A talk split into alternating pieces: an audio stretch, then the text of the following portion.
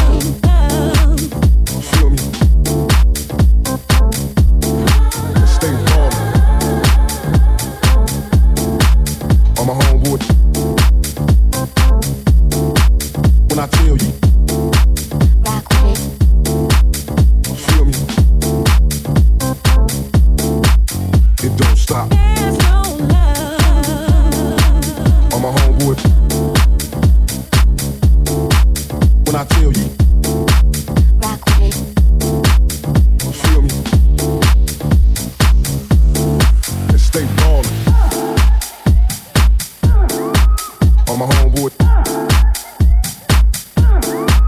When I tell you, feel me.